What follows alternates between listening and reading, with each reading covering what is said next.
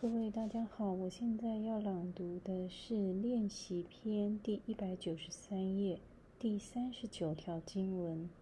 当真正不贪婪之后，生命是如何来？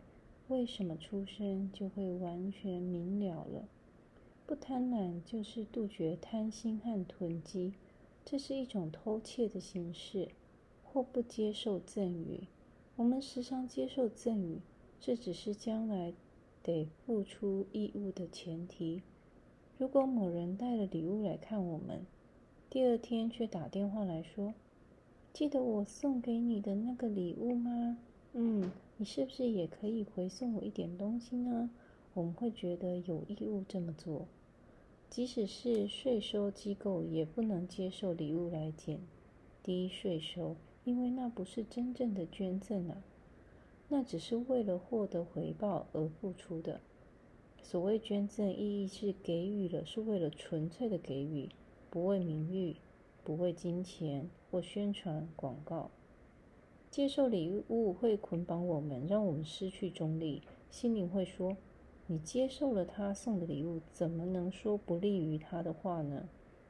如果我们十分坚决地不接受义务束约束，那么可以接受礼物。认为我给他一个机会，让他以正当的方式使用金钱。我对这个礼物是没有义务的。他明天不应该因有所求而来找我，这样就没有束缚了。当我们心里没有欲望或义务，就可以平静与清明了。我们有能力看清楚欲望将我们将为我们今生带来什么。我们可以直接看到因果关系，因为我们已经脱离了它，我们不再被它束缚了。第四十条经文：借由进化，一个人会开始不喜欢自己的身体，也会停止接触其他身体。当观察到进化纯洁之境时，你会觉得，即使是自己的身体。都是不洁净的。每分钟身体都会有分泌物，每秒钟都会排出不洁之物，如呼吸时呼出的二氧化碳，皮肤会排汗等等。如果我们仔细的想想，似乎所住的地方都是非常肮脏的。不管我们喷洒了多少香水，它只是掩饰肮脏的气味。如果我们的流的汗，是有臭味的，我们会喷一些除臭剂。如果我们皮肤脏了，我们会铺一些粉来掩盖它。每一次我们想掩盖时，它总是又跑出来。当我们注意到这一点时，我们对身体会慢慢地不在乎，并不是我们忽略它，而是我们不再那么喜欢它了。曾经花在照顾身体的时间，我们可以拿来做些别的事情。像奉献、冥想，或者是读些经书。当我们认为身体不过是污秽物的呈现时，怎么还会被其他的身体吸引呢？这些引诱已经消失，我们也省下不少麻烦。当我们花更多的时间在身体以外、更有深度的事情，最后总会走进精神领域，了解我们是真实自我。不，并不仅仅是这个身体而已。因此，我们对两个身体的结合就不再感兴趣。我们会这么想：那就如同两块抹布搓揉在一起，因为身体和布没有什么差别。一件是皮衣，另一件是棉衣。真正的结合不是两个身体的结合，一个男性的身体和一个女性的身体。什么是男性的和什么是女性的身体，只是两块不同形状的肉而已。把两块肉放在一起，能得到解脱吗？当然不能。灵性的结合并不需要靠身体的结合。人们误解了坦崔瑜伽，认为是性的结合。其实坦崔瑜伽体系说的是希瓦和。Shakti，希瓦代表阳性层面，Shakti 代表，呃，希瓦代表阳性层面，Shakti 代表阴性层面，指的并不是肉体，而是在个人体内的正与负面之气。哈达瑜伽将人的心性称为太阳与月亮。哈的意思是太阳，他的意思是月亮。内在的太阳位于太阳神经丛里。内在月亮则在脊椎底部。为了要合而为一，它们必须结合，这就是所谓的上行气与下行气的结合。佛家梵歌里面这么说的：上行气与下行气要结合，往下走的能量应该要转回来，回到它的原点。因冥想而产生的能量。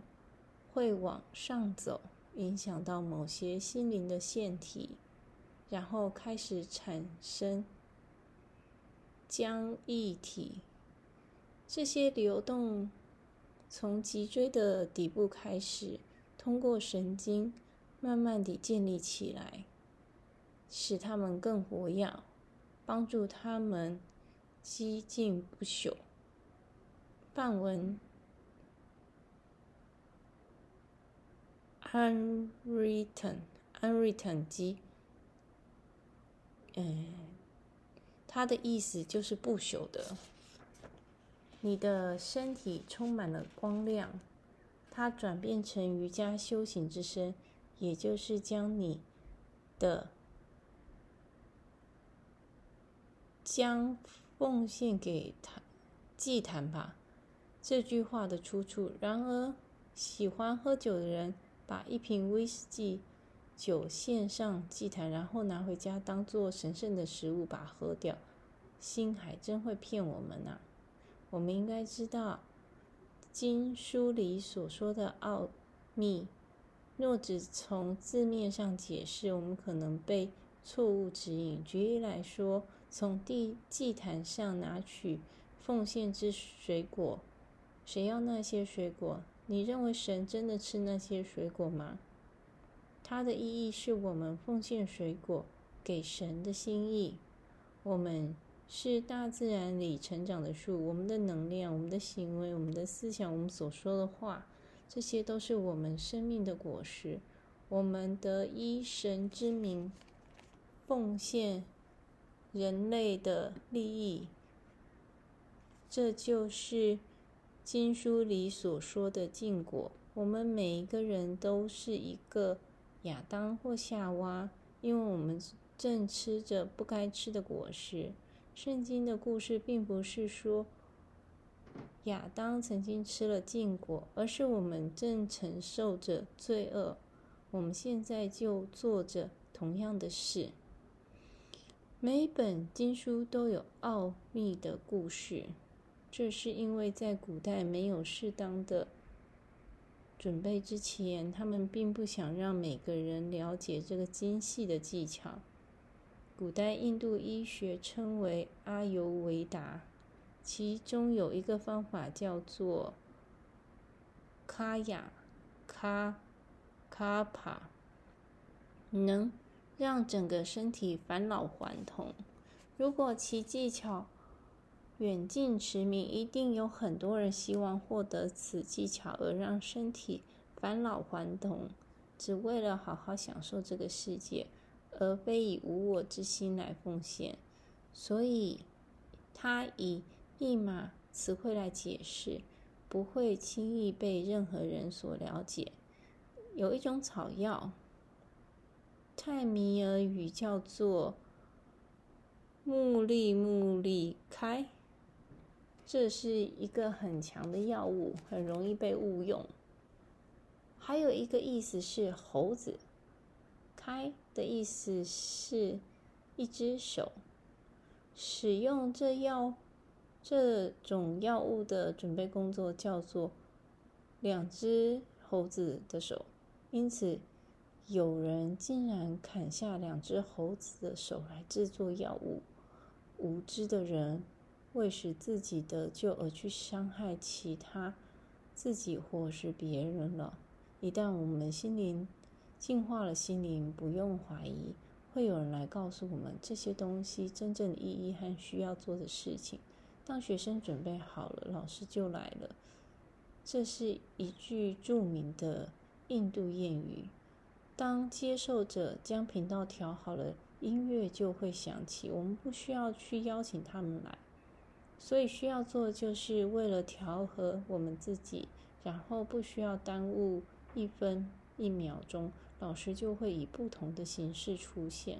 如果我们自己没有准备好，即使四周有一百位老师到来，我们也学不到东西。